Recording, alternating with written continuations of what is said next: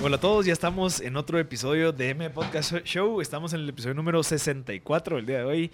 Eh, vamos a estar conversando de algunos temas con Pedro Pablo al principio. Luego vamos a tener a nuestra invitada especial, Evelyn Juárez, que es la encargada de país de Enactus, que es un proyecto interesantísimo en donde promueven e incentivan a que los jóvenes universitarios logren desarrollar productos o servicios o emprendimientos que tengan un impacto social. Creo que lo hablamos también con, con, eh, la persona de Pomona, que nos venía a comentar que hay varios programas que están incentivando. Eh, como que e, ese tipo de chispa en los jóvenes. Eh, Julio Martínez nos estaba comentando eso y creo que es algo valioso porque sí, o sea, a pesar de que no salgan o no se funcionen los emprendimientos, al menos te siembran esa semita. Sí, también eh, de paso creo que vale la pena invitarlos a nuestros, ¿cómo es? A nuestras redes sociales. En MVP Show, en Instagram, MVP Show. Eh, ahí nos pueden encontrar, ahí estamos posteando pues los, los los episodios que ya tuvimos y con las personas, con taguemos a las personas que le entrevistamos para cualquiera persona que se quiera comunicar con ellas o inclusive un medio de comunicación con nosotros. Eh, también invitarlos ahorita al canal de WhatsApp al 57 41 12 90, repito, 57 41 12 90. Vamos así a estar abriendo también el teléfono para con preguntas que puedan tener o conversaciones que quieran surgir. que es el 2369 7389 o, o, terminación 90, es decir, 2369 7390. Sí, y el, el, episodio pasado con que conversamos con Luis Obregón, que es el, uno de los gerentes de marca de Pollo Granjero, ya está en Spotify, por si en dado caso alguien quiere terminar de escucharlo o no lo logró eh, abordar desde el principio, pues ya está disponible en donde pueden aprender como nosotros aprendimos de él, cuáles son las estrategias. Creo que en el episodio pasado hablamos de precios, hablamos de cómo hablar a la gente, cómo establecer tu plan, que creo que es algo súper, súper valioso, eh, que complementaba bastante lo que hablamos la semana pasada con, con, Lorena Araton y lo que hablábamos la semana pasada, pasada de ella, con Aritz Bermúdez de temas de mercadeo, de cómo validar. O sea, creo que ha sido una, un mes interesante en donde hemos querido aportarles valor en temas de, de, de, donde creo que muchos flaquean, que es el tema de mercadeo. Yo no sé cómo están ustedes ahorita en temas de mercadeo con tu emprendimiento, qué, qué obstáculos has visto y qué cosas o insights has obtenido de estar haciendo lo que estás haciendo ahorita? Pues mira, desde hablando específicamente del mercadeo, creo que es un, es un gran reto, siempre es un gran reto. Al final, todos, todo emprendimiento anda intentando gastar lo más eficiente para conseguir a la mayor cantidad de clientes, ¿verdad? Eh, hay clientes eh, que obviamente tienen una capacidad de presupuesto pues mucho más eh, holgada, entonces pueden empezar a hacer otro tipo de experimentos y pruebas. Eh, entonces, como que, ¿qué logra eso? El objetivo es generar tráfico. Si nos vamos a, a, los tiempos anteriores o, a, la, a, la, publicidad desde la perspectiva más tradicional, es hacer lograr llevar gente a través de la publicidad a tu punto de venta y en tu punto de venta convertirlo a una venta, ¿verdad? Entonces algo así funciona en los funnels, tanto desde una perspectiva tradicional como una perspectiva de tecnología.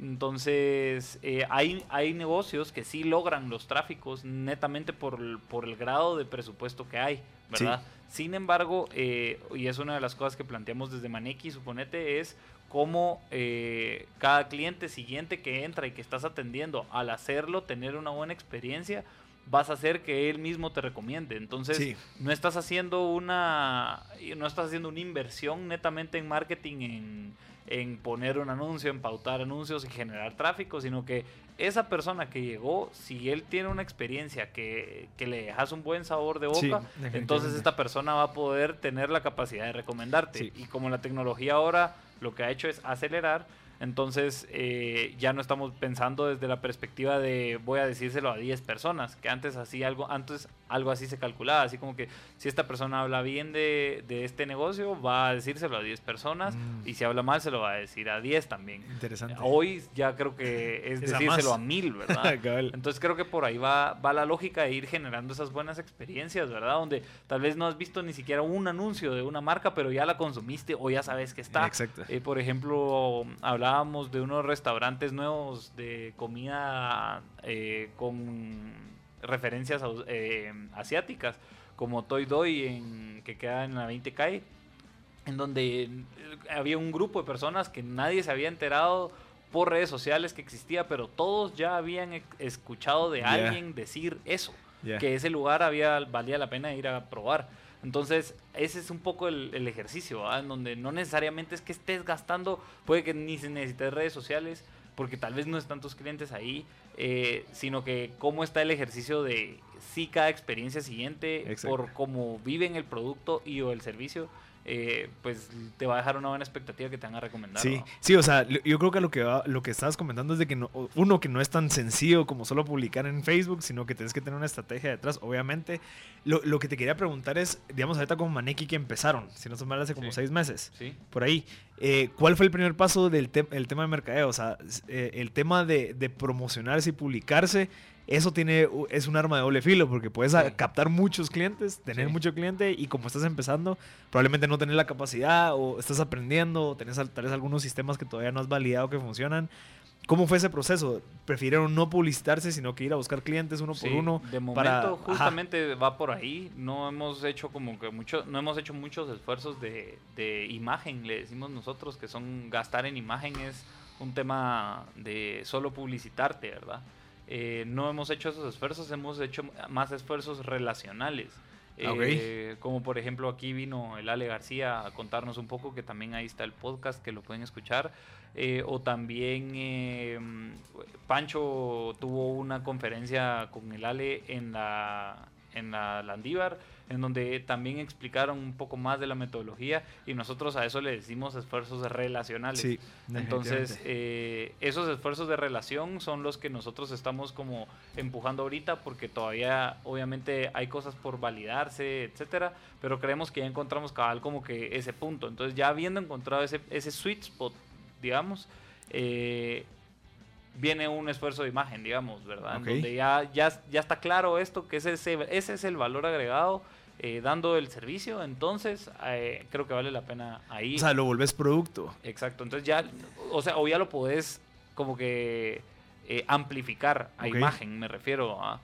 media vez ya tenés como que la experiencia del cliente, el valor agregado que tu servicio da, eh, afinado, entonces lo puedes amplificar. Sí. ¿verdad? sí, yo creo que eso pasa eh, y me ha pasado cuando yo empecé mis emprendimientos o yo empezaba algún emprendimiento que yo quería poner publicidad y de un solo abrir y muchas está haciendo esto. No. O sea, y eso lo que causaba era que uno, la gente no, tenía no tenía una credibilidad, una validación detrás en donde puedas decir si yo ya lo hice, así funciona, no, sino que estás vendiendo muchas cosas y eso le pasa a mucha gente. Entonces, el, el hecho de decir, no, tranquilo, no, no promovas, no, no publiques ahorita, no estés ahí diciendo que ya estás listo para recibir clientes y no has recibido ni uno, mejor empezar a buscar a tu círculo cercano, aprender de ellos, validar qué es lo que realmente funciona, de los 100 servicios o las funcionalidades que ofreces, reducirlo a 10 y de esos 10 sacarles el jugo, porque probablemente estás gastando plata en contratar a una persona que probablemente ese es un servicio que no, no quiere tu cliente. Exacto. Y eso lo vas a obtener a base de, tener ese contacto.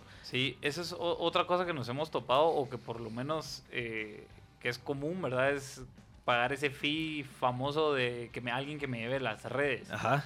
Cuando es bien probable que tal vez ni siquiera ahí estén tus clientes. Entonces creo que es una combinación de grow solid y no grow fast, digamos, o sea, como que es mejor crecer más sólido en, en, la medida que crecer rápido, ¿verdad? Porque cuando creces rápido hay muchas cosas que no se tejieron con fuerza, que a la hora de pegar el estirón se rompen, ¿verdad?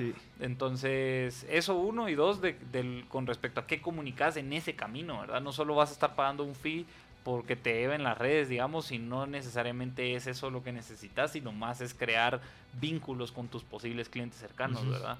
Sí, mira, y, de, tu, de tu cartera de clientes actuales, eh, ¿son mucho empresas o son personas individuales, digamos, coaches o gente que no, quiere... Solo, solo empresas. Solo empresas. Solo empresas. ¿Y crees que, o sea, todas necesitan lo mismo? ¿O has visto alguna que esté diferenciando? Digamos, yo ahorita estoy viendo mucho este de Gary Vee y toda esta gente que anda promoviendo temas de, de, como que humanizar de cierta manera el mercadeo, ya no tanto institucional.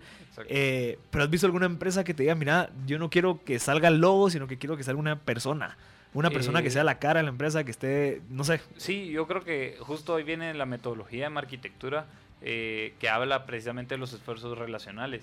Que es no necesariamente andar poniendo eh, solo publicidad, digamos, por ponerla, sino más la lógica de eh, hacer un esfuerzo de relación humano, Ajá. ¿verdad? O, o de experiencia, en donde la ese siguiente cliente o esa siguiente persona, si algo está viendo de la marca, es algo en lo que tuvo ella relación con la marca. Entonces, eh, la, marca, la marca puede ser, sí, ya una persona, desde cómo estás vestido, eh, qué elementos usas, eh, o sea, como por ejemplo un restaurante que te atienden con qué tipo de, de, de gabachas, etcétera. Eso es un esfuerzo relacional. Sí. Sí, y no necesariamente es, es algo en lo que tengas que estar gastando como imagen. Que imagen es sí, a más poner el logo, presencia, etcétera, etcétera. Era un poco lo que hablábamos con Pollo mm, Granjero. Granjero la semana pasada, en donde... Luis. Sí, con Luis, en donde una de las cosas que, que conversábamos era en donde ellos sí están un poco en el negocio de que cuando a vos te dé hambre, ellos necesitan estar ahí y venirte a tu mente. Por eso están en todos lados, Cabal. ¿verdad? Porque es un negocio más como de, de impulso. O sea, necesitas comer algo, entonces volteas a ver y ahí va a haber un anuncio y solo se te va a venir a la mente porque esa, ellos están en esa siguiente compra. Ajá. ¿Verdad? En ese Entonces, momento adecuado. En el, ajá. Exacto, entonces, y esa es más o menos como que la, la manera en cómo deberían de publicitar la- o, o- o de anunciarse por su lógica de consumo, ¿verdad? Ajá, que es diferente al de empresas, digamos como que, que ofrecen servicios en donde tienes que ganarte la, co- la confianza, que estás hablando de presupuestos incluso. O Exacto. sea, un consumo de un día, de bueno, un ticket de 10, 15 quetzales, que es día con día, probablemente no requiere de, una, de establecer una relación que requiera, que obviamente pues, o sea, creo que la marca en temas de consumo masivo probablemente va muy relacionado a, es, va, va a ser bien, bien fácil a que alguien compita conmigo, Sí. porque no, no tengo una relación tan cercana contigo, pero estoy en donde sea para que, darte esa conveniencia. Exacto. Mientras que lo que vos ofreces en tus servicios es, bueno, ¿cómo hacemos para crear una relación? Porque yo sé que no tengo, no, o sea, no tengo plaza incluso, podría ser que tengo mi oficina en Estados Unidos, lo que sea, Ajá. pero ¿cómo hago para acercarme a ti, entender lo que necesitas y así ofrecerte realmente lo que querés? Sí, y obviamente pueden venir, ahí depende también la marca, ¿verdad? porque todo parte de la esencia, que la esencia es por qué existe la marca, ¿verdad? O sea, por qué existe esa empresa y qué, cuál es esa su visión o misión que está intentando sí eh, alcanzar o solucionar o qué problema, de verdad, a través de qué valores lo quiere solucionar esto, ¿verdad? Eh, entonces, eh, depende de la esencia, ¿verdad? y la esencia también te va a decir como que, ah, mira, sí es más esfuerzo relacional o sí es más esfuerzo de imagen. O sea, como que creo que depende, no, no hay como una tendencia, solo existe el recurso Sí. relacional como existe el recurso de imagen. Y solo hay que saber cuándo y por qué usarlos, pues. Sí, y por eso es tan importante asesorarse con empresas como la que vos tenés, que es como que, bueno, ¿yo qué hago? ¿Me, me meto mucho en plaza o veo buscar relaciones y soy más público y estoy dando conferencias, estoy generando valor, etcétera, etcétera? Exacto. Vamos a ir al primer corte y regresamos con más M Podcast Show.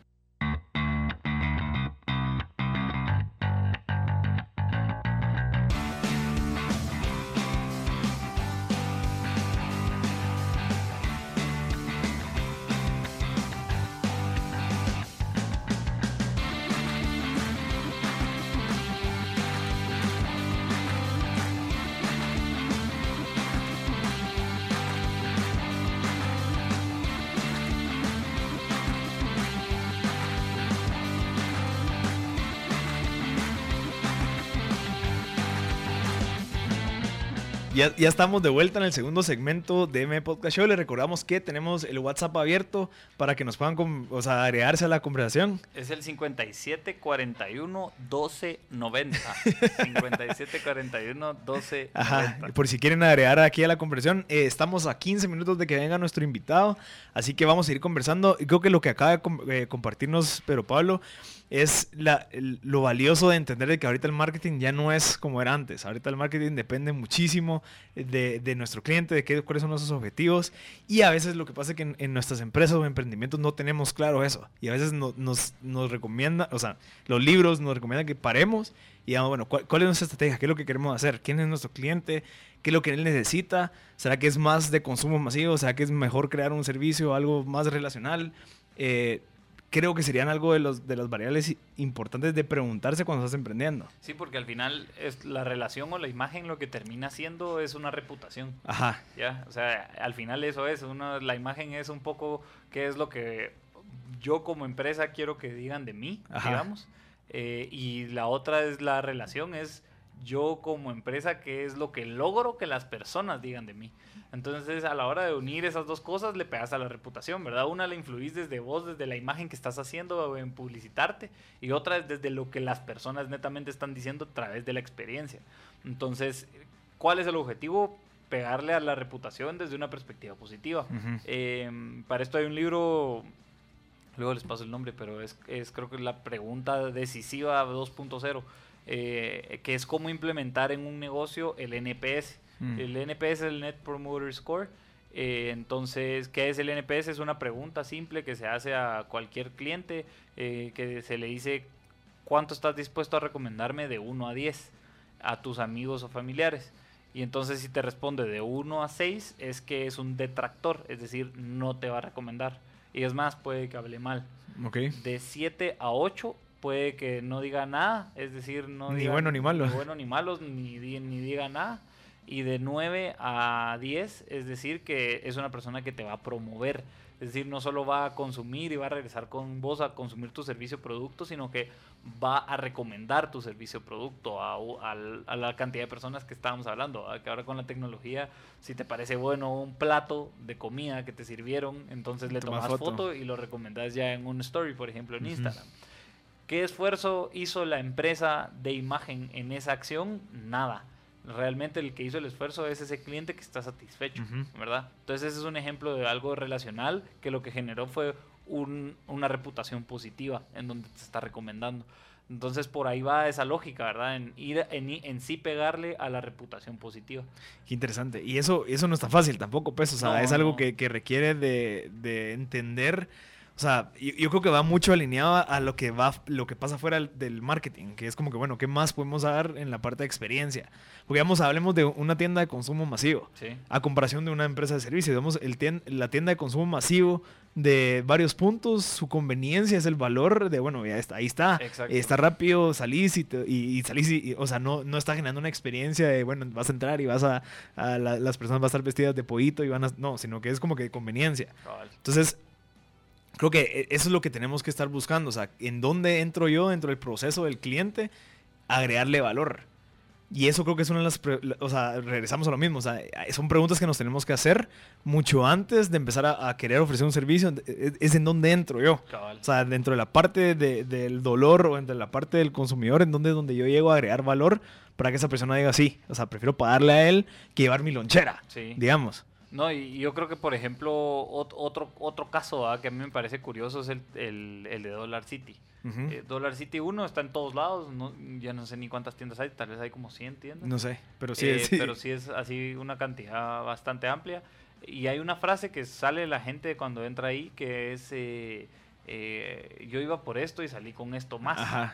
porque al parecer hay como que una variedad de productos eh, aptos para la cotidianidad que te permiten. Entonces, ¿pero qué significa eso para Dollar City? Eso para Dollar City significa que no solo vendieron un ticket, digamos, de solo lo que iba a comprar esa persona, sino aparte ese me llevé esto más. Eso quiere decir que el ticket promedio del consumidor aumenta solo por esas poquitas ventas, que es algo que por ejemplo McDonald's hace muy bien, en que, en que siempre te ofrece algo más, como principio te ofrece algo más. ¿Por qué? Porque esas ventas extras son las que se les llaman upsells, ¿verdad? Digamos. Solo es, ah, quería, solo venías por un café, pero no quieres un postre. O solo, solo venía por un menú, pero igual no quieres un café. Entonces, eh, eso, ese tipo de upsells también sus, o sea, son parte de la experiencia, ¿verdad? Y son parte de la reputación que te vas haciendo. Sí, no, y eso, esa frase que decís de que se escucha también es parte de esa reputación que se va creando, que a la madre, muchacha, yo fui y paré con esta cartulina y estos post-its que necesitaba en mi casa en vez de ir a otro lugar. Eh, pero ¿cómo se crea eso? Creo que es lo que hay que, hay que preguntar. Sí, es a través de la esencia, creería yo, y del ejercicio, obviamente, de ir viendo y entendiendo a tu, a tu mercado. El caso de Mumuso también es otra tienda que también está en todos lados. Hay como, esta creo que no hay como Dollar City, pero hay como 10 tal vez en, en la ciudad, si no estoy mal. Eh, y una de las cosas que, se me, que, que, que hace Mumuso, digamos, es de que sí vende todas las cosas que tal vez parecías a Dollar City, solo que eh, la calidad es distinta, digamos. Entonces hay que ir viendo ahí donde, en qué mercado competís, más en el de retail, que a mí me llama la atención. Me gustaría aquí, si alguien quiere venir a entrevistarse con respecto a retail, eh, es un negocio muy, muy interesante porque desde la perspectiva de la compra, de, de, qué vas a comprar, porque entonces qué te van a comprar tus clientes, ¿verdad? Creo que hay un estudio importante ahí en, en, eso y, y, es un esfuerzo que solo la esencia lo va dando, ¿verdad? Sí, y hablando del tema este de las dos empresas que ofrecen conveniencia así rápida, es hasta te das cuenta de la ubicación. O sea, te das cuenta que uno está sobre la calle y el otro está dentro de centros comerciales. Entonces, obviamente va, va, enfocado a diferentes tipos de segmento en diferentes ocasiones. Sí, vos cuando vas a un centro comercial, pues probablemente vas más apto a, bueno, voy a ir a ver qué encuentro, eh, voy a ir a buscar este producto, voy a, voy a, probar Shop Around, se llama, voy a ir a ver dónde está más barato, pero de la nada encuentro este y hay un montón de otras cosas, al comparado con el otro que vas directo a comprar algo. Eso, exacto. O sea, ahí te das cuenta que son diferentes como que eh, rutas de consumidor o sea, diferentes consumidores. Bueno, probablemente es el mismo consumidor, porque podría ser el mismo, solo que en diferentes momentos. Digamos, vos paras en uno porque te queda cerca de tu casa y de un solo voy a ir ahí, voy a jalar un montón de cosas. Y el otro es, bueno, voy a ir a ver qué encuentro. Exacto. Y estoy más dispuesto a que me ofrezcan algo interesante y me porque paro estoy llevando. dispuesto a que la marca me va a ofrecer algo de valor. Exacto. Aquí nos preguntan un poco con respecto a los focus groups y lo que decía Jobs de que el cliente no sabe lo que quiere hasta que se lo enseña. Sí. Eh, muchas gracias ahí por el comentario. Eh, algo que vale la pena mencionar tal vez de Apple eh, y, que, y que en un momento tal vez era curioso eh, o tal vez la gente no, se, no entendía muy bien por qué hacer los circuitos cerrados. ¿verdad? O sea, porque todo era solo Apple, todo funciona solo con cosas de Apple y no funciona con Microsoft, que es decir... que está abierto todo. Exacto, y, yo creo que fue una movida inteligente porque lo que empezaba a hacer era básicamente su ecosistema, ¿verdad? Eh, hoy Apple realmente eh, hace unos meses revisé esta información, la leí en el, en el libro, era de que tenían un 70, 74% de NPS. Eso es, una, es altísimo, es decir, no muchas empresas logran tener arriba de 60 y 60%, ¿verdad? O sea, es difícil lograr tener un NPS tan alto y más difícil aún es medirlo, ¿verdad? Eh, entonces, ¿qué es lo que ha logrado Apple? O sea, a mí no me ¿Quién me está vendiendo una, una MacBook? No me la está vendiendo la persona que cuando yo llego a, a la tienda me empieza a decir las especificaciones, sino que yo llegué con la idea de comprarla porque alguien que la estaba usando ya me la había vendido. Así como, mira, esto es lo mejor porque te permite hacer esto, tiene estas especificaciones, te facilita esto, la usabilidad es esto, la estética es otra cosa. Sí, perteneces al grupo de... Exacto, entonces esas personas que usan ese tipo de, como de, productos, ya te lo están vendiendo. Eso es tener un NPS positivo, ¿verdad? Sí. O sea, es tener un NPS en donde las personas que ya usan tu producto ya te lo recomiendan. Y ellos no están haciendo el esfuerzo de de, ah, yo quiero el iPhone, no, ah, no, ya sabes que lo vas a comprar porque alguien más ya te lo vendió. Sí. Mira, lo, lo, que también preguntó Franklin ahí es el tema de los focus group. Yo creo que el tema de focus group va a variar, o sea, sin nada, yo creo que lo que yo entiendo del focus group es que vos querés obtener más información de posibles consumidores, pero ya, ya, le estás ofreciendo algo. O sea, digamos, la dinámica es que te ponen el producto ahí, mucha que piensan, que piensan del, de X, Y, Z. Ok, ya tenés un producto. Pero cuando vos estás emprendiendo que no tenés nada, no sirven los focus group porque ahí, es donde entra el dicho de, de, Steve Jobs, ¿verdad? que los clientes no saben todavía lo que quieren. Entonces, si en dado caso no saben, ¿por qué vas a querer ir a preguntarles si lo quieren no? Sí, yo creo que Lorena habla muy bien, cabal, de, de, cómo testear y creo que también depende de la industria. Eh, por ejemplo, en el caso de ella que estaba creando un producto, eh, en este caso las papalinas naturales de mango que estaban deliciosas, dicho sea de paso, eh, estaba, ella sí obviamente tuvo que probar texturas, probar facilidades, cómo era la manera más fácil de entregar previo al salir al mercado. Em, que sí, o sea, obviamente pasó por bastante, supongo, focus group y testeos y etcétera, etcétera, etcétera, eh, pero más porque es un producto, ¿verdad? Sí, y, ya de cierta manera existía la costumbre de consumir ese tipo de cosas. Exacto. O sea, solo quería saber, bueno, qué tan, qué tan bien, qué tan siendo, si es más crunchy, si lo quieren más aguado, o sea, es información si es son funcionalidades. Exacto. Pero no estás validando una hipótesis inicial. Eso es creo, lo que, lo que separa. Yo, yo, creo que por eso las empresas grandes hacen tanto focus group y estudios de mercado, porque ya tienen unas tendencias. Entonces digo, bueno, de esto que existe, ¿qué pasa si le agrego esto? ¿Qué pasa si le quito esto? O sea, yo ya sé que la gente lo consume, pero ¿qué pasaría si esto? Sí, junto, de los, junto con los focus group creo que va la, estas inteligencias de mercado, o sea, adquirir estos estudios de mercado en donde adquirís como que ciertas tendencias para entonces empezar a hacer un, un prototipo que entonces probás en un focus group, que si entonces sale, te valida ciertas cosas que venías Ajá. trayendo en la, en la hipótesis, a la hora de salir al mercado solo lo vas a concluir. Entonces yo creo que por ahí va el tema Sí, de los focus sí, concluyendo con lo de Franklin, creo que a veces la gente eh, lo que conoce es lo que sabe. Entonces es bien difícil que tú creas, cuando le preguntas a una persona, mira, ¿qué te gustaría si esto? Pero si esto, o sea, yo quiero esto porque es lo que existe. Entonces, si estás hablando de un tema, de un emprendimiento que no existe, probablemente no te van a decir algo porque no lo conocen todavía. Sí. Entonces ahí va, y si no estoy mal, también lo decía el que inventó el carro. O sea, si yo le hubiera preguntado qué carro o qué, qué cosa hubiera querido, pues un, un caballo más rápido, porque es lo que conocían. Cabal. Hasta que yo les demostré que desarrollé esto, que era mucho más fácil. Ah, bueno, entonces ya no quiero caballo, quiero carro, ahora lo quiero más rápido, quiero más llantas. O sea, Cabal. como que es, es muy diferente. Así que gracias por la, por la pregunta, Franklin. ¿Algo más que quisiera agregar con este Eh, tema? Sí, solo, pero con res- y con respecto eso con respecto a los productos que se venden en, ter- en términos de servicio, yo creería que en un momento hay que, o sea, no necesitas hacer un focus group como para salir al mercado. pues. Hay muchas cosas que solo haciendo funcional algo eh, con un poquito de diseño y que sea útil para la persona que lo va a empezar a consumir, ya puedes empezar a Sí. venderlo, no necesitas como un focus group. Pero eso es validarlo, porque si sacas este producto o servicio al mercado con, con- con características vendibles, ¿verdad? Eh, y estás agregando valor, pues ahí, está el- ahí es el camino. Entonces Sí. no necesitas como que pensar demasiado antes, sino que es más irlo validando en Sí. el camino. Sí, perfecto. Vamos a ir al último, ah, no, perdón, al segundo corte. Eh, les recuerdo que ahorita viene Evelyn Juárez, que es la gerente de país de Nactus Guatemala, que ella nos va a contar un, un poquito de esto. Si en dado caso te acabas de sumar a la conversación, el- este episodio va a estar en Spotify el, el próximo martes en M Podcast. Así que vamos a ir un corte y regresamos con más.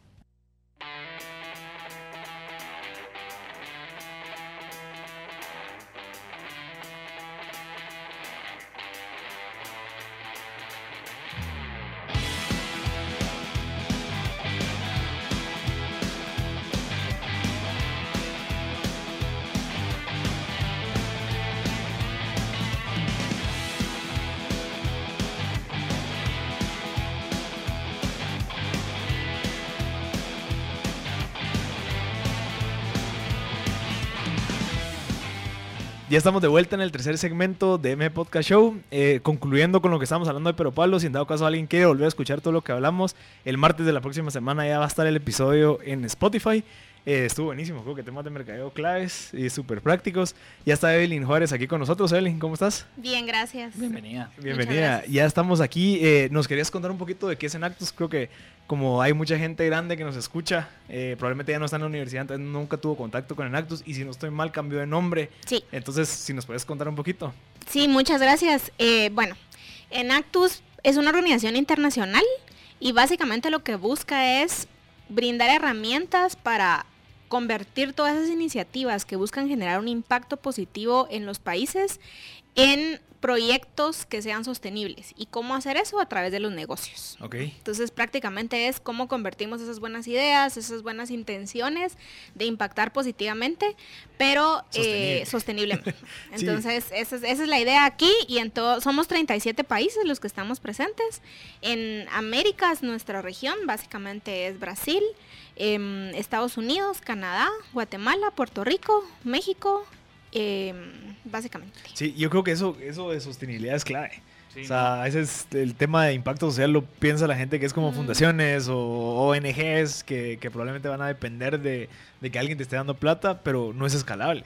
No, Sí, no, yo creo que viene un poco el, famoso término de los problemas de mercado, ¿verdad? Cómo solucionar problemas que, que al final hay un producto o servicio que lo puede solucionar. Ajá. No solamente está regalando... Exacto, y creo que hacer la palabra sostenible desde la perspectiva de problemas de mercado es eh, sí encontrar una oferta y demanda que, que, que sea, que se vayan ahí sí que complementando en el, en el ejercicio eh, económico, digamos, ¿verdad?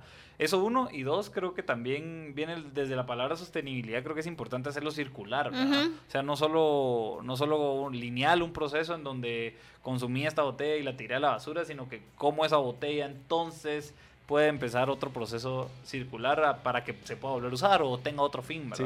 Eh, pero creo que por ahí va, supongo. Los... Sí, de hecho, digamos, yo creo que ustedes lo, lo han visto, es una tendencia ahora el tema de, de, de como que el triple enfoque de la sostenibilidad que es People, Profit and Planet, ¿verdad? Y todos los negocios y todas las empresas están enfocadas en cómo darle más sentido a esto, ya no solo como una responsabilidad social empresarial, sino como parte central de la estrategia de negocio. Sí, por eso que es medio el profit. Entonces, ajá, entonces eso es importante para todas las empresas, pero cuando uno está hablando de un social enterprise o emprendimientos de impacto que se les llaman más ahora, esto todavía es más crucial, porque se supone yo nací para querer hacer un impacto positivo a un problema, dándole respuesta a través de, un emprendimiento, de una empresa.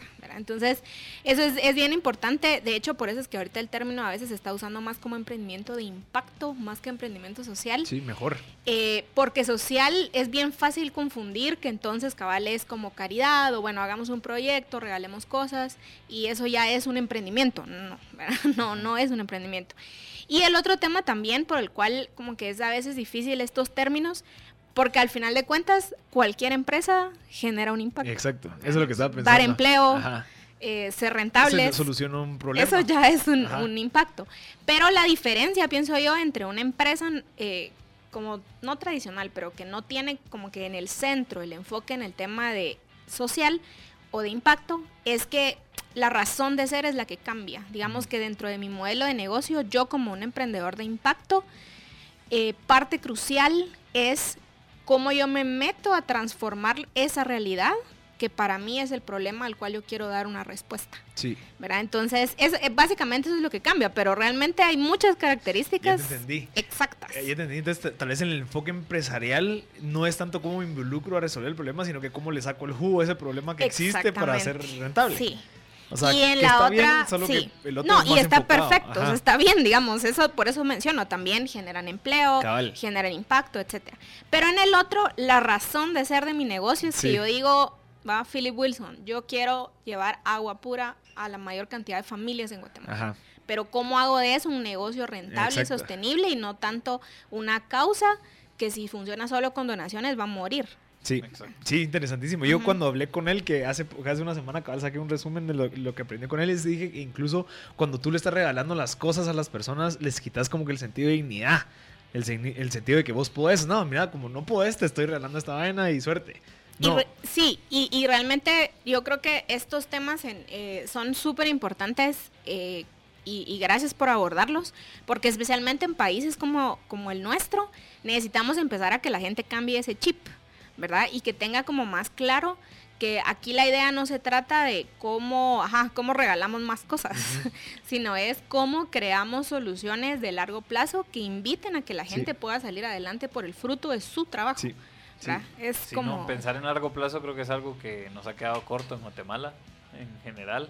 Eh, no hay planificaciones, creo que lo vemos en el día a día, en, entonces, desde el tráfico hasta posibles visiones que no se han logrado concretar en largo plazo, solo porque entender el largo plazo es algo complejo y trabajar hacia por él es algo también complejo.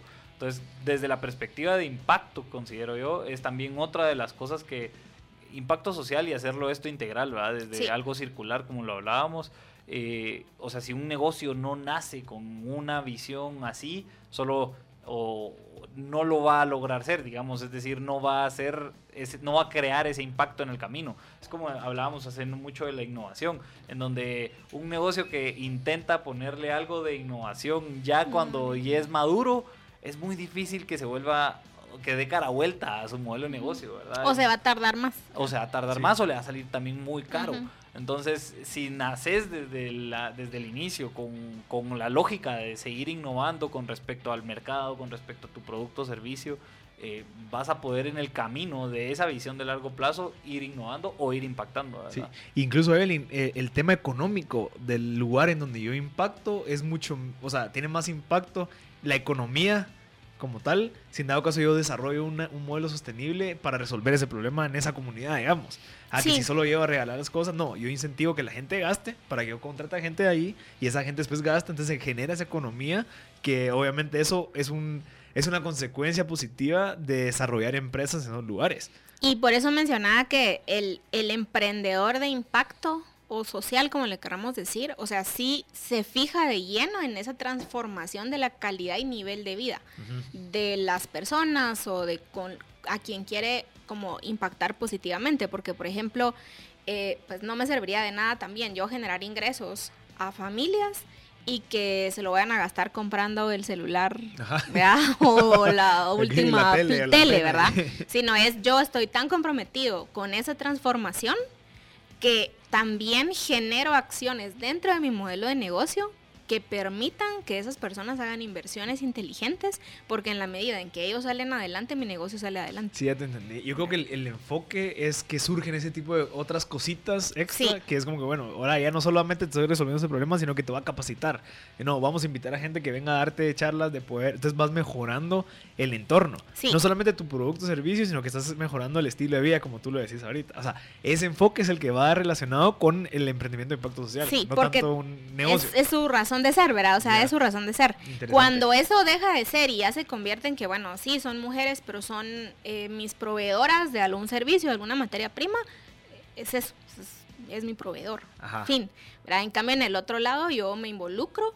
Eh, y creo que otro tema importante es esto que tú decías, de estos complementos, de que si capacito, de que si les ayudo a vivir mejor y a estar mejor, eh, tampoco es que lo hago gratis. O sea, por eso mencioné que todo tiene que estar alineado a un modelo de negocio, porque la idea es que todo lo que yo apoye como emprendedor se vuelva al final como una unión valiosa entre lo que esas personas o esa, y a veces no solo personas, porque por ejemplo hay muchos emprendimientos de impacto que ahorita están apuntalando más temas de ambiente y que entonces podemos decir que el principal foco del impacto no es la, una comunidad, sino es un problema como la basura, como el reciclaje, como el agua, como innovación agrícola en países como el nuestro, ¿verdad? Es como hacemos eh, que ese que es un sector tan grande en nuestro país empiece a tener otro tipo de prácticas eh, que les permitan ser más eficientes. Entonces realmente hay una, una variedad, ¿verdad? El tema es que tiene que estar, tiene que ser tan rentable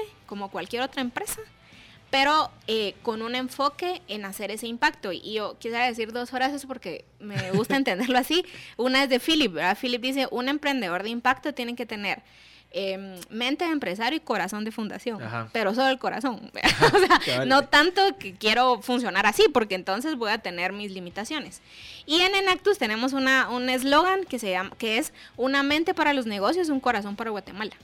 Que va en esa misma línea. Es, yo puedo querer y ser súper apasionado por hacer esa transformación que estoy buscando con mi emprendimiento, pero ojo, no me tengo que olvidar que tengo que hacerlo sostenible. Y, sabes que eso es lo que yo he visto, yo he tenido la oportunidad de estar con muchos grupos de Nactus y he, sido juez y todo esto, y te das cuenta que, que un denominador común de las empresas o proyectos que no surgen es la falta de pasión.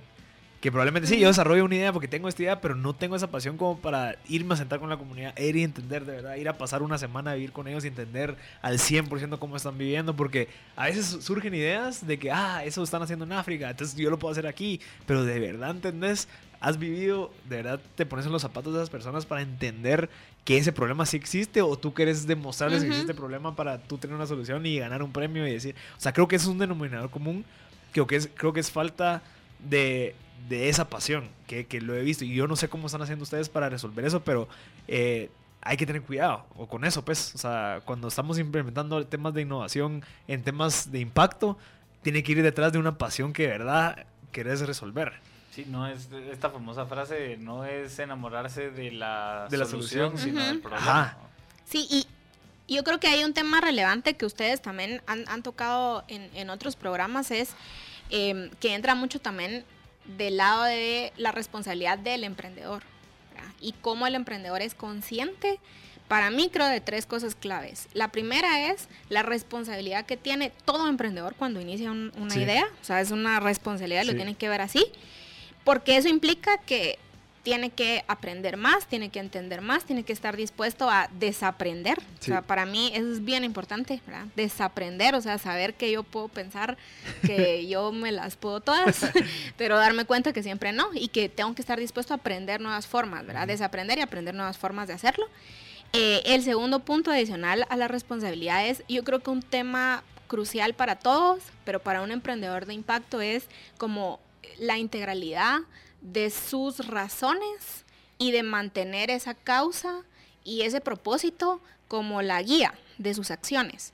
Y eso eh, también es muy valioso porque obviamente, ahorita que tú decías, eh, hay un, peligro bien, bien eh, que se da mucho con un emprendedor de impacto y es que sos emprendedor y aparte estás queriendo impactar a lo máximo. Entonces como que uno también tiene que luchar mucho con ese ego de, sí, sí ¿verdad? Mi idea es lo máximo y entonces yo, yo, yo, cuando al final de cuentas mucho de eso es que me debo a lo que estoy causando de verdad en ese impacto.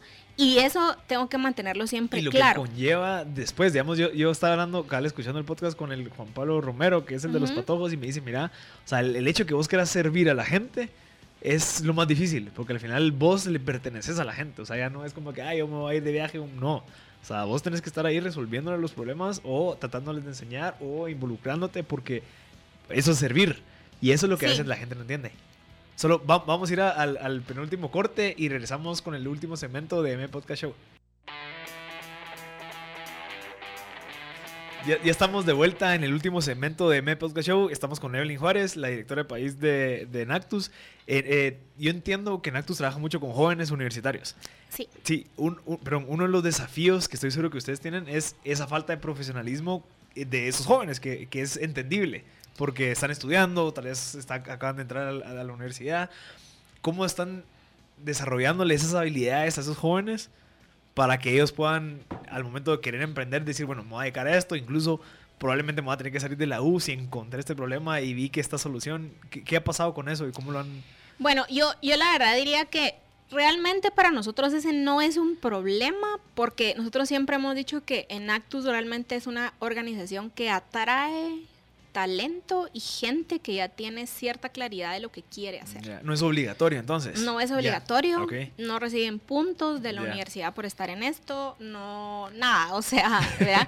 Entonces, eh, creo que eso ya a nosotros nos adelanta un poco del camino, porque no es gente que está pensando qué quiere hacer y solo porque tenía medio tiempo libre se metió en porque me van a dar dos puntos extra. No, no, no, para nada. Entonces, eh, esto es bien importante porque en Actus básicamente atrae a este talento, o sea, atrae a gente que quiere no solo pasar por las aulas como otro estudiante más. Y eso ya para nosotros nos da certeza de lo que nosotros entonces nos involucramos a formar. Eso no significa que no nos involucramos en formación para estos emprendedores. De hecho, nosotros somos súper partidarios de cómo poder ayudar a más emprendedores en Guatemala a profesionalizarse. Lo que hablábamos hace un momento es, está bien que tengas la pasión, está bien que tengas el compromiso, pero no puedes solo decir soy experto porque medio leí como que algo en un post o algo así, ¿verdad? O sea, no, no funciona así. Entonces, la idea es cómo logramos esto. Básicamente nosotros tenemos dos procesos en Enactus, uno guiado y uno no guiado. El que es guiado, nosotros contamos con certificaciones enfocadas en emprendedores. Por ejemplo, una certificación en gestión de proyectos para emprendedores. ¿Por qué? Porque lo que queremos es que el emprendedor también vea que no solo se trata de tener un montón de ideas y ahí ir ejecutando como le lleva la vida, sino es, no, hay que tener un orden, hay que hacer un plan, hay que llevar un cronograma, eh, una matriz de interesados, o sea, es un montón de herramientas que les permitan pasar de solo las ideas a ir concretando ejecución en sus diferentes etapas. Esta certificación nosotros no queríamos que fuera como una clase más de la U, sino queríamos que tuviera algo de valor agregado y lo que hicimos fue hacer una alianza con la división em, una de las divisiones de multiinversiones. Okay. ¿Por qué? Porque en Guatemala las dos empresas que tienen a más personas de sus colaboradores certificadas en temas de gestión de proyectos es multiinversiones, una de ellas. Entonces con ellos trabajamos esta. Luego, otra cosa que vimos es eh, todo emprendedor necesita saber cómo trabajar con gente, ¿verdad? O sea, cómo elegir un socio, cómo elegir colaboradores, etcétera. Pero lo mismo, no solo la parte inspiradora, ¿verdad? De fíjate en sus valores. o sea, eso sí, fijo. la parte práctica. Pero también la parte práctica, ¿verdad? Entonces, ahí hicimos una alianza también muy virtuosa con otra empresa grande en Guatemala, que es Cementos Progreso, y co-creamos la certificación en gestión de talento para emprendedores todo esto son temas guiados, son cuatro módulos, la gente tiene lecturas, o sea, es como, como un seminario, digamos, que les permita tener herramientas más clave que ponen en práctica de una vez en el emprendimiento que están llevando.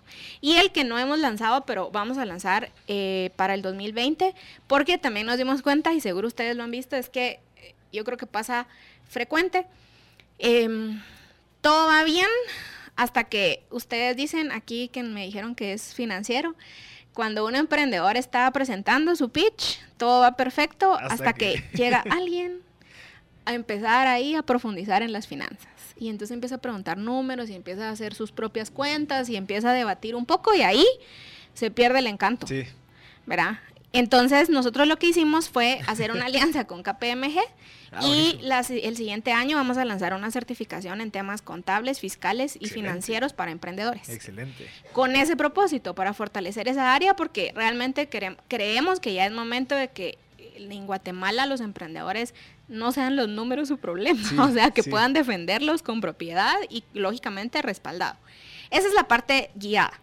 Y la parte no guiada, realmente lo voy a resumir como que Enactus es la plataforma en donde uno cierra la brecha de lo que dice el libro en la universidad y lo que es la vida real. Porque todos estos emprendimientos sociales que vamos creando son con personas reales, con dinero real, con asesores reales y nosotros tenemos una junta directiva y la forma en la que ellos lo definen es, la idea es que en Actus la gente pueda entender que va a costar, va a ser difícil, que la mejor forma de aprender es cometiendo errores y que va a tener ahí a gente que le va a ayudar. Entonces, digamos, a veces nos pasa que cuando vamos a formar un equipo en Actus, lo primero que nos preguntan es, ah, ¿y dónde está la guía? Y es como, como en la UVA, que uno dice el programa del curso, ¿va? Y quiero saber cómo me gano mis puntos y quiero saber. Entonces nosotros siempre les decimos, mira, ese es el primer paradigma que tienes que dejar. En Actus no te vamos a dar una guía de la A a la Z de cómo ser en Actus, cómo crear un proyecto. O sea, lo vamos a ir creando en conjunto, pero lo que queremos es sacarte el jugo, pues, o plantea tú, presenta tus ideas, comete tus errores. Eso tiene que pasar. Y en base a eso, eh, después de ese proceso de formación, es que entonces nosotros vamos y decimos, ok, ahora ya, vayamos a las comunidades, porque para nosotros también es muy importante no solo la parte profesional del emprendedor, sino también la parte de, desarrollo personal para que sepa tener esta empatía de, de conectar con las comunidades. Eh, Evelyn, una pregunta. Eh, en el tema de conversión, hablando, de, porcentajes, ¿cuántos de estos proyectos que salen de las universidades, cuántos, cuántos años lleva aquí eh, en Actus? Desde el 2004, son 15 años el otro Sí. De esos 15 años, ¿cuánto o qué probabilidad o porcentaje nosotros, existe los... Nosotros sí hemos sacado ese dato y digamos, han pasado por Enactus 220 emprendimientos durante estos 15 años. Ok. O sea, emprendimientos que sí se llevaron a cabo. No, 220 emprendedores que llegaron a una etapa de emprendimiento establecido. Ah, ok, ok. Sí, porque hay muchas ideas. Porque hay muchas ideas, ajá. Eh, y adicional, digamos, nosotros cuando tomamos esta, este conteo, entonces ya nos fuimos a ver. Llegaron a emprendimiento establecido, pero recuérdense que no por ser emprendimiento establecido pues, significa que voy a vivir el resto del tiempo, o sea, igual. Entonces, de estos 220, el 79% sobrevivieron. Puchigas, ok. Y el resto no. ¿Verdad? Interesante. Eh, es súper, la verdad que es súper valioso verlo. Em, y obviamente sabemos, ¿verdad? Que siempre va a haber un porcentaje que no y es parte de. Y es lo que también queremos que, entiendan. Y para nosotros eso es un súper eh, valor agregado porque la gente tiene que entender que probablemente si esta idea no funcionó, lo que fracasó fue mi idea, no yo como emprendedor. Y no el problema, cabal, como que... Como que y de los 79 ¿Cuál es la tendencia del problema que buscan solucionar? De este 79% que sí eh, siguió vivo, digamos, era temas que tuvieran que ver con turismo, em, industria de elaboración de productos, como muebles, em, pulseras, artesanías, no tanto, más como, como, no tanto del lado como de moda y accesorios, digamos, sino más del lado de muebles, artesanías. Em, también el tema de educación, o sea, hay algunos proyectos que se fueron a la parte de cómo innovar en servicios para colegios o institutos respecto a temas de cómo dar clases. Hay, ah, por ejemplo, hay uno que se llama DINCO, que la idea era cómo cambiamos la forma en que los niños aprenden. Entonces es una app con una reestructura del aula eh, en donde se lanzan preguntas inteligentes para que los niños aprendan. Entonces, por ejemplo, en lugar de que el maestro se pare a decir, bueno, vamos a ver el sistema de la vista, eh, las preguntas inteligentes son como, bueno, los niños tienen eh, bajo la metodología tanto tiempo para dentro de ellos discutir y resolver la siguiente pregunta. ¿Por qué cuando lloramos nos sale agua de los ojos? ¿Verdad? Entonces, la idea es que en el proceso de los niños pensárselo, ¿verdad? Eh, Dinko, ajá. Entonces han habido de ese segmento también. Em, también algunos que tienen que ver más con el tema agro. Por ejemplo, hay una app que lo que busca es eh, poder mostrar en tiempo real todos los cambios de clima para poder dar eh, predicciones, ya no predicciones, sino tiempo real para temas agro, ¿verdad? Entonces ha habido diferentes sectores. Sí, qué interesante esos. No, sí, aparte creo que creo que se va a ir dando tendencias, ¿verdad? Al final como de, de qué problemas sí están solucionando, pero también qué problemas, o sea, no es que los problemas que no se logren solucionar, digamos, a través de, de un problema de mercado, eh, no es que no se puedan solucionar, solo es de que tal vez necesitan de otro tipo de recursos. O sea, te va dando una tendencia todo toda esta prueba de error y cuáles sí se le quedan, logran quedar en el mercado, cuáles no. Por ejemplo, el tema de educación que mencionabas es uno de los que tal vez sí se queda porque fácil, tal vez encuentra más fácil el mercado, ¿verdad? En lugar de, no sé, un tema de agua o un tema de... de hecho, los más retadores, que son los que creo yo han vivido menos, es agua y basura. Cabal. Cabal. Mira, y de, los de que han salido exitosos, digamos, o que se han logrado ejecutar, ¿qué crees o cuál fue el denominador común que encontraste en la gente que ejecutó esas ideas? Yo diría dos. El primero em, es que se encontró un equipo de emprendedores en la comunidad. Ya. Que lo y, Exactamente. Y el segundo es que es lo que ahora también ha mostrado mucho interés en la gente que entra en Actus es que se identifica del equipo de los universitarios alguien que es el que dice esto puede ser mi empresa. Ok. Y entonces le empieza a meter cabeza de una forma diferente, porque ya no es solo quiero, ya por sí ya tienen una motivación, como mencionamos, no reciben puntos ni nada, de hecho no está conectado a ningún trabajo de la U ni nada. Okay. Eh, pero cuando ven esa oportunidad, es lo más natural, es me la paso, un, un, nosotros bromeamos que un estudiante en Actus tiene dos años de vida útil con nosotros, pero pues es decir, pasan dos años, de cuatro o cinco años de su carrera, seguro pasan dos años, y la razón es porque nosotros les decimos, mira, antes de dos años es como que no hubieras pasado, porque no vas a ver un antes y un después en el trabajo que hiciste. Entonces, en ese tiempo, eh, lo más natural es que uno vea, me la pasé dos años trabajando en esto, es muy natural que vean en eso una, empresa para ellos mismos. Sí, buscar esas personas que son las que van a llevar esto a cabo a pesar de que las otras personas no quieran, que al final se van convirtiendo en los CEOs. Estoy sí, y si unimos estos dos, básicamente, entonces el resumen a la pregunta es que esto no se convirtió en un proyecto social que quedó ahí en manos de un grupo, no, o sea... Incentivos dictan comportamiento. Así es. Buenísimo, Evelyn. ¿Dónde se puede obtener más información de Enactus para la gente que quiere? En las redes sociales, en Facebook como Enactus Guatemala, en Instagram como Enactus GT. Eh, y la verdad que estamos ahorita, bueno, ya empezamos hace dos años un proceso en donde mucho de nuestra razón de ser son los universitarios, pero nos dimos cuenta que hay un montón de gente haciendo cosas con emprendimientos de impacto. Entonces ahora tenemos... Eh, dos programas que son para no universitarios. Ah, buenísimo. Probablemente alguien que dice, miren, yo ya pasé por la U o ya no, no voy a ir a la U, ¿verdad? Ajá. Eh, y pueden entrar. ¿Y es en donde? En, las redes sociales. Sí. Buenísimo. ¿Y a ti cómo te pueden contactar? a mí me pueden contactar, mi correo es ejuárez.enactus.org eh, em, y también como Evelyn Juárez en Facebook. Y en LinkedIn. Y en LinkedIn. Buenísimo. Gracias, Evelyn. Gracias por estar acá. y eso creo que le recomiendo a la gente que busque temas de, emprendimiento con impacto, especialmente en Actus. Hay un montón de otras, pero creo que en Actus es la que está más presente en esas épocas en donde uno está buscando cabal qué hacer. Así que gracias por tu trabajo. Gracias. este fue otro episodio de M Podcast Show.